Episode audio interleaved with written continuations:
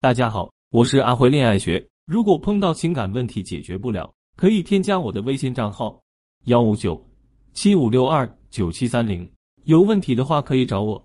一百对情侣有一百种相处的方式，有的人在一起很久，相处起来却宛如陌生人；有的人看似恩爱，却也只是逢场作戏。而有些情侣，即使他们也会有争吵分歧，也会遇到生活给他们的压力，却感情始终如一，彼此深爱。老张是我们公司有名的宠妻狂魔，三不五时给老婆买花买礼物，每天出门前还要跟老婆吻别。有一次跟我们公司的一个小伙出差，他媳妇一个人在家，突然停电，为了不让媳妇害怕，愣是跟他媳妇视频了一夜。他们夫妻间的感情真的是让人羡慕都羡慕不来。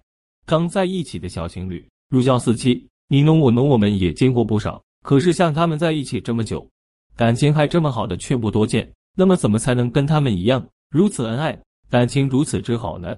瑞士苏黎世大学的研究员曾在对二百五十五个人做了一项调查，发现爱玩的成年人富有童心，他们的身体和心理更加健康，生活满意度和主观幸福感更高。不仅如此，研究还说明越爱玩的伴侣，其关系满意度越高。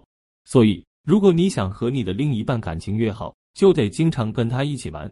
你们可以一起选择一个都感兴趣的游戏。然后一起大杀四方，也可以选择一个好玩的娱乐场所，一起酣畅淋漓、尽情尽兴；更可以一起选择一个地方去旅行，享受沿途的风景，感受不一样的风情。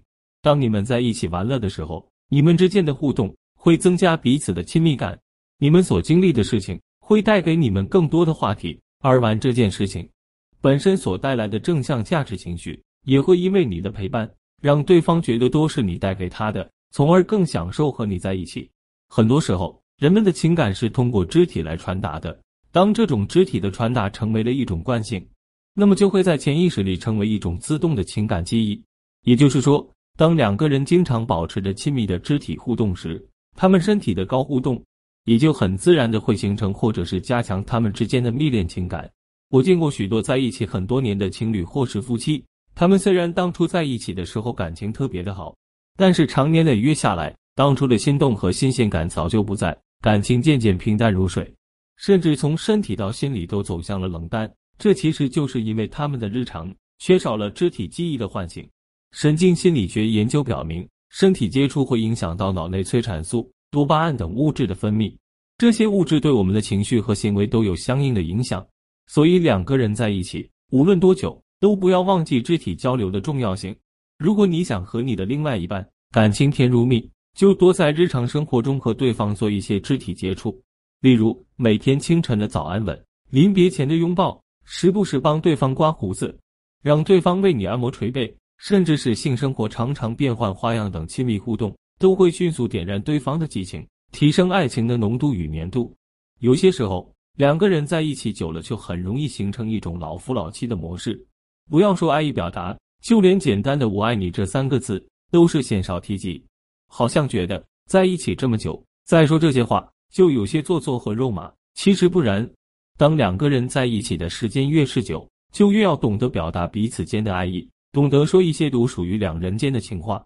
在综艺节目《亲爱的客栈》中，刘涛和王珂这对老夫老妻就给观众们结结实实的撒了一大波狗粮。他们虽然已经结婚十一年了。可是仍然在生活中随时随地都透露着如同热恋的甜蜜劲儿，这一点我就不得不赞叹刘涛的高明了。刘涛可以说是从来都不吝惜于表达对王珂的爱意，即使在众多人面前，他也总是大方的表现，丝毫不掩饰。比如在去客栈的车上，看着外面的风景，王珂说这儿很有感觉。刘涛转过头看看风景，又看看王珂，说有感觉，有你在哪儿都有感觉。是啊。有爱人在身边，哪里不是好风景呢？很多人觉得日子久了，老夫老妻的就别再弄腻腻歪歪的那一套了。可是要知道，只有随时随地毫不吝啬的表达彼此间的爱意，我们才更能保持住当初相爱时的那一份甜蜜。我爱你不只是人人都爱听的甜言蜜语，更是爱人对自己的爱意和肯定。美好的感情需要用心经营和维护。以上三个动作，你学会了吗？